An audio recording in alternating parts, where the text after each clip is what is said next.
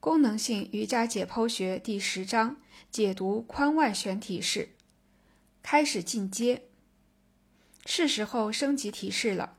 在上述两个坐位体式中，骨盆绕着股骨头旋转，从而使我们前屈，这样我们便可以看到髋关节外旋的实际能力究竟有多大了。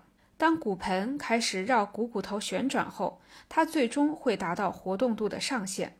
而这以后，即使股骨处于外旋状态，它也会开始随着骨盆朝同一方向运动。股骨会开始内旋，因为它和骨盆在进行同向运动。本质上，骨盆是在其自身向前和向下运动的过程中牵拉着股骨共同运动。而虽然我们在这里说到了内旋，但是这个动作却不是像我们所想的那样发生在髋关节处。那么股骨的内旋到底发生在什么部位？以头碰膝前屈式为例，这种额外的运动还发生在另外两个部位上。首先是对侧髋关节，尽管有一侧髋关节已经外旋到最大幅度了，但另一侧还可以继续外旋，因为它仅仅发生了屈曲，并没有达到活动度的上限。另外，这个运动也发生在同侧膝关节处。对这个部位，我们需要更小心一些。将右脚放在骨盆前方，同时让其外缘和顶面贴到地面上，从而稳定右侧的脚和小腿。从某种意义上说，右脚其实是被卡住了，脚和小腿之间是稳固的接在一起的。这种联系止于膝关节。当股骨开始内旋时，该运动实际发生在膝关节处。这可能会引发问题，这也正是为什么我们常常被告诉要让股骨向后和向下旋转的原因。我完全同意这种建议，因为虽然这时实际的运动发生在膝关节处，但是限制因素却是髋关节，而骨盆没有进一步运动的余地了，所以这一点就变得很明显。随着髋部肌肉柔韧性的增强。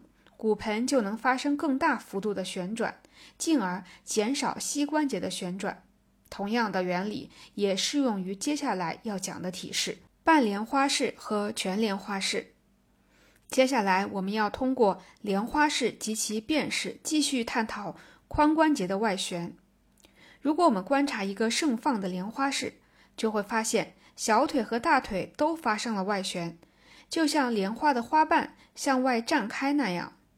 这时，脚掌朝向天花板，而大腿或膝关节则贴在地上。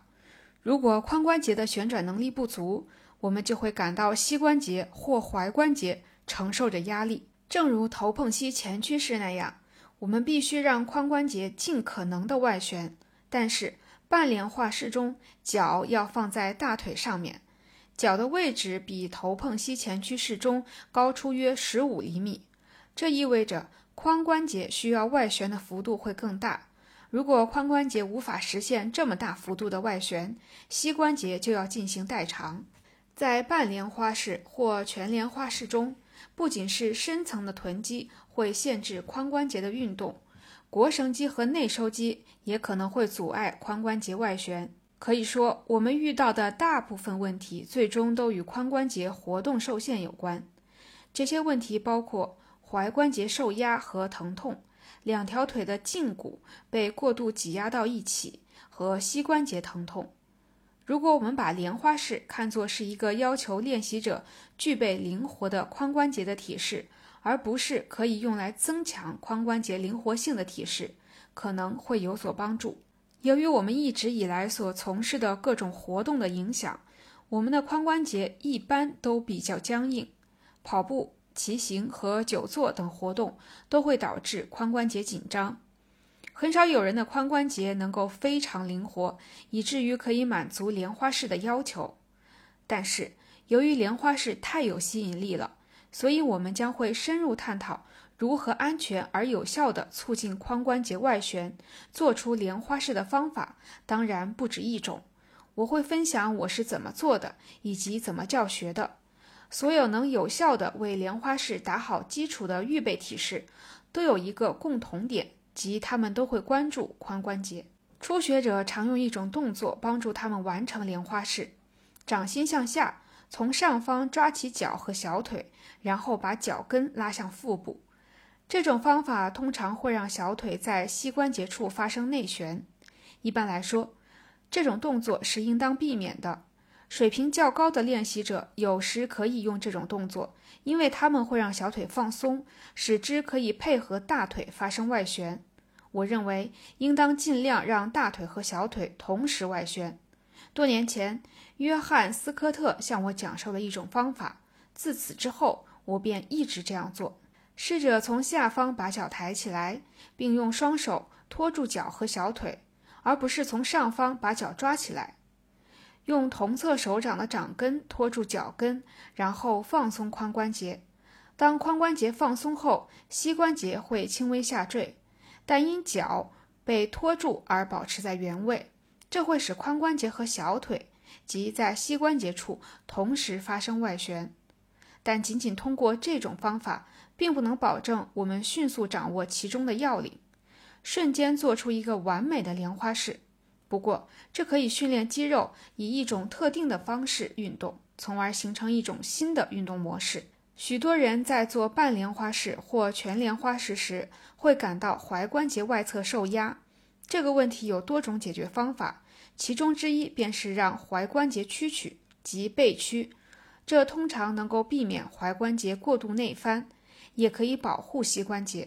小腿在膝关节处外旋，通常会导致踝关节过度内翻，但这并不是单独发生的。髋关节也与之相关。髋关节的张力情况决定了膝关节的位置，而膝关节的位置则决定了脚能放到什么位置。如果脚只能放到大腿上比较低的位置，则提示髋关节过于紧张。这是腿部这样的关节运动链的天然属性。踝关节过度内翻的另一个原因是大腿的外旋程度或者灵活性不足以让脚能抬高并放到大腿上。如果膝关节翘起的太高或者打开的太宽，脚就不能放到对侧大腿上。这两个问题可以同时存在，它们都会导致脚向下滑到大腿内侧，使踝关节内翻。脚也可能会过多的跨过大腿。这是在练习半莲花式时反映髋关节紧张的另一种信号。我们在做半莲花式时感到髋关节紧张时，可能会通过把髋关节往对侧牵拉，也就是内收来代偿。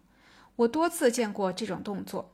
如果我们调动内收肌来完成这个动作，这有可能会增加大腿的内旋幅度，导致膝关节抬离地面。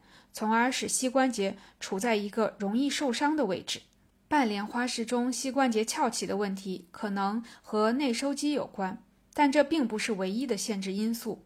其他肌肉也可能会限制腿部外展和下压，外旋同样会受限，因为内收肌也是内旋肌，所以它们会限制髋关节的外旋。不过，半莲花式中最大的限制因素是髋关节的深层外旋肌。这其中包括梨状肌，在屈髋的情况下，还包括臀小肌和臀中肌。如果我们把另一条腿也加进来做全莲花式，就会发现一些与头碰膝前屈式和束脚式相对应的地方。在做半莲花式时，如果髋关节紧张，对侧尤其是坐骨就会翘起来，使膝关节更贴近地面；而在全莲花式中，骨盆却几乎不能通过这种方式进行代偿。全莲花式要求第二条腿做出更大幅度的外旋，这样才能放到相应的位置上。如果不能做到这一点，那么你做出来的全莲花式就会是两侧的脚踝交叉，但是脚却放不到大腿上。这表明髋关节的灵活性仍有待大幅提高。